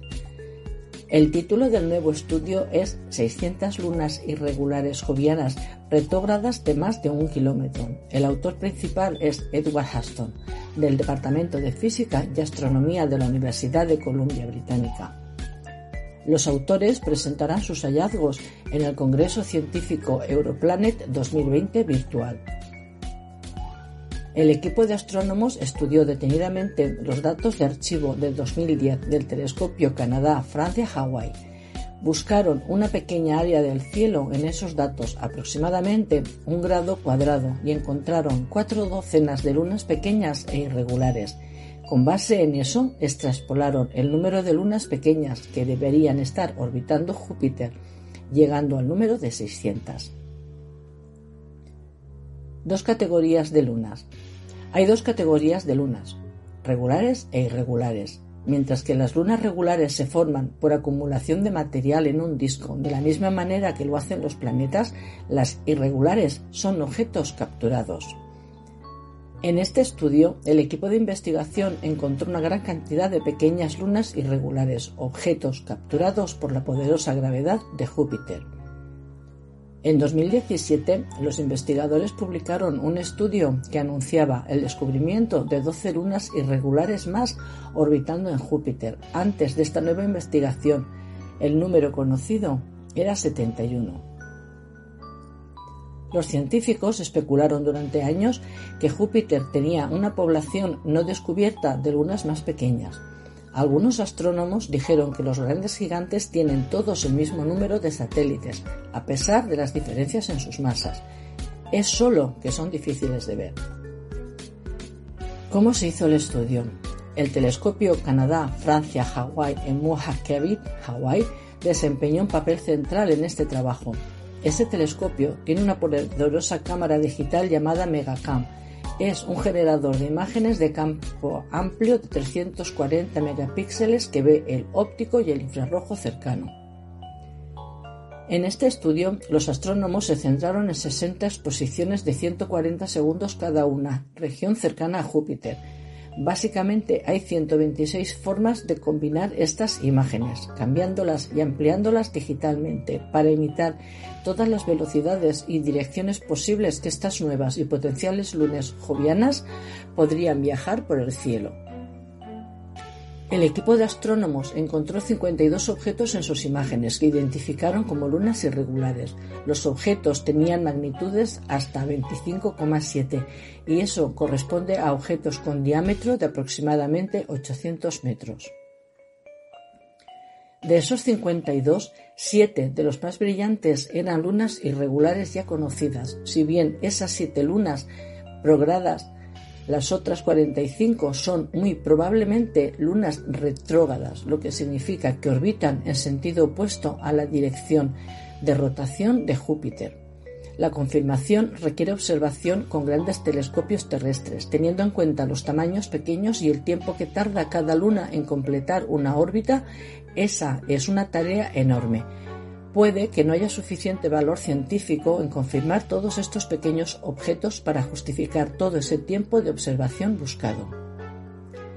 A diferencia de las lunas más grandes de Júpiter como Io, Europa y Ganímedes, estas lunas irregulares no se formaron acumulando material en un disco. En cambio, probablemente se formaron como objetos independientes del sistema solar en órbitas heliocéntricas. Esta información está extraída de la revista Clarín Internacional. España. Así funciona el semáforo online que informa sobre la ocupación de las playas. Palmas de Gran Canaria puso en marcha un sistema de información para que ciudadanos y visitantes puedan consultar el aforo de sus principales playas. El Ayuntamiento de Las Palmas de Gran Canaria, en las Islas Canarias de España, puso en marcha un sistema de información online para que los ciudadanos y visitantes puedan consultar la ocupación de tres de sus playas más concurridas, las canteras, las alcarabaneras y la laja. Esta iniciativa se suma al resto de medidas adoptadas por el Grupo de Gobierno Municipal en la lucha contra la propagación de la pandemia del COVID-19 y promover en las playas el distanciamiento físico de seguridad. Un semáforo virtual con tres códigos de colores, verde, amarillo y rojo, indica a los usuarios si el aforo en el arenal es bajo, medio o elevado y de ese modo los bañistas pueden saber qué playas cuentan con más espacio antes de acceder a ellas. La información de la herramienta digital de la Concejalía de Ciudad de Mar, con la colaboración de Innovación Tecnológica, está disponible todos los días de la semana para la playa de las canteras y los fines de semana y feriados en las de la Alcabaraneras y la Laja. La actualización de los datos del aplicativo web a cargo del personal del Servicio de Salvamento y Socorrismo se realiza tantas veces al día como sea necesario.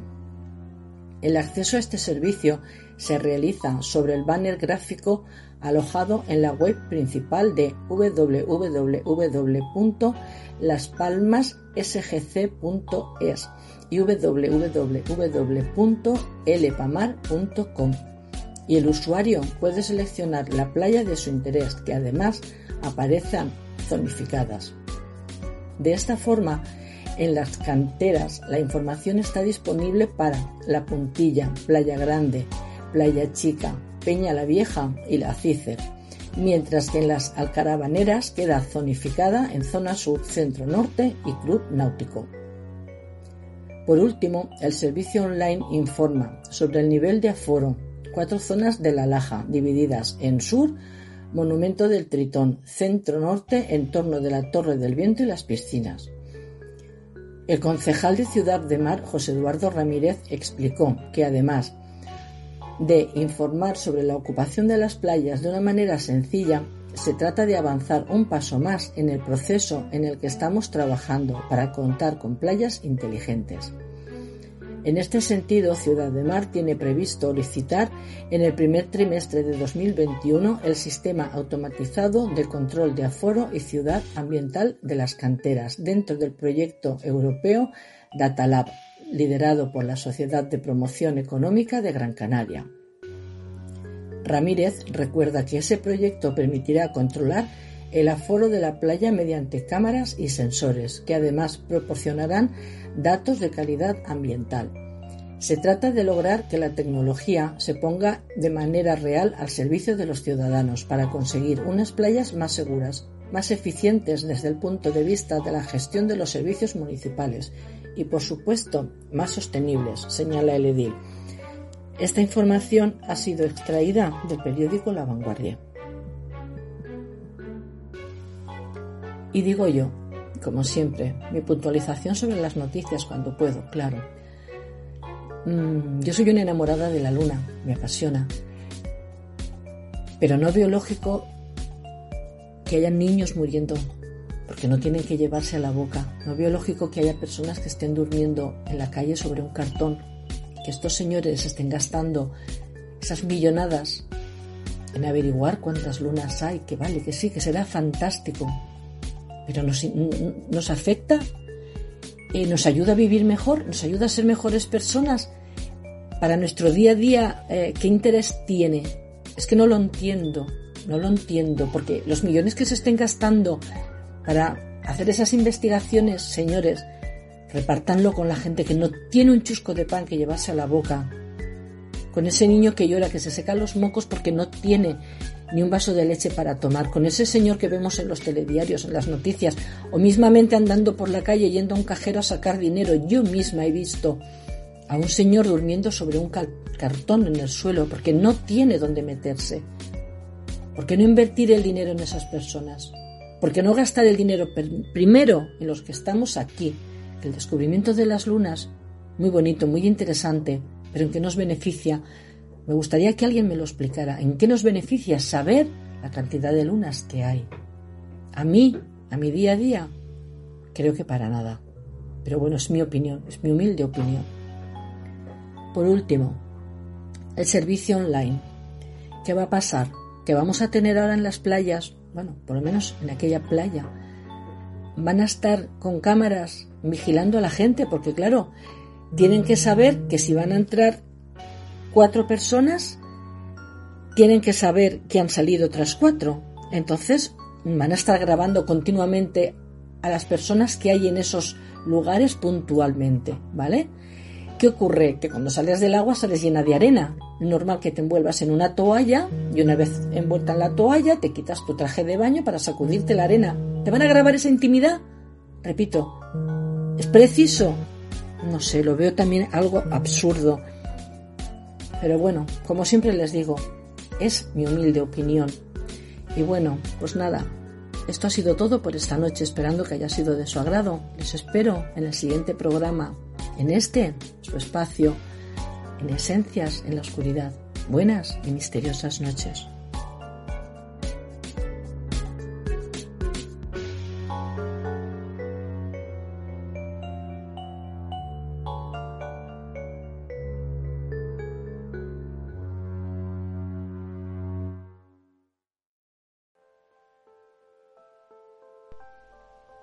Antes de despedirnos por esta noche, Esencias en la Oscuridad pretende dar las gracias a todas aquellas personas que han colaborado en esta experiencia.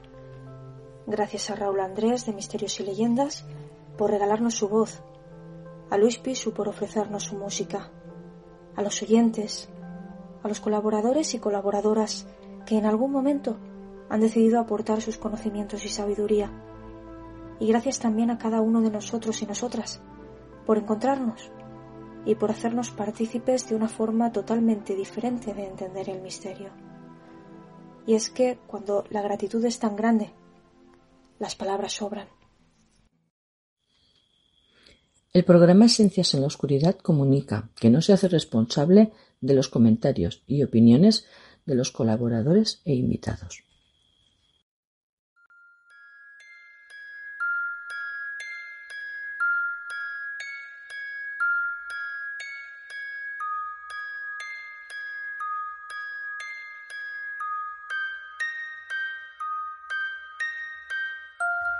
Amanece, que no es poco. El misterio en estado puro se disipa, igual que su fragancia. Hasta la próxima ocasión. Hemos disfrutado como niños de esta nueva dimensión, de esta nueva forma de entender el mundo que nos rodea. Lo comprensible y lo incomprensible se han conjugado a la perfección en este grupo, separado por la geografía y unido por el cariño.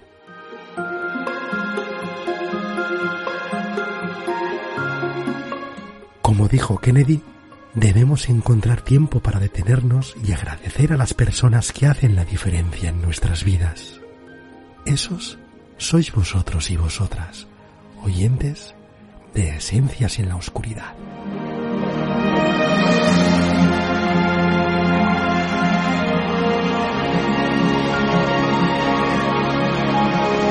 Lejos de los prejuicios y cerca de la curiosidad, nos despedimos hasta el próximo programa. Buenas y misteriosas noches.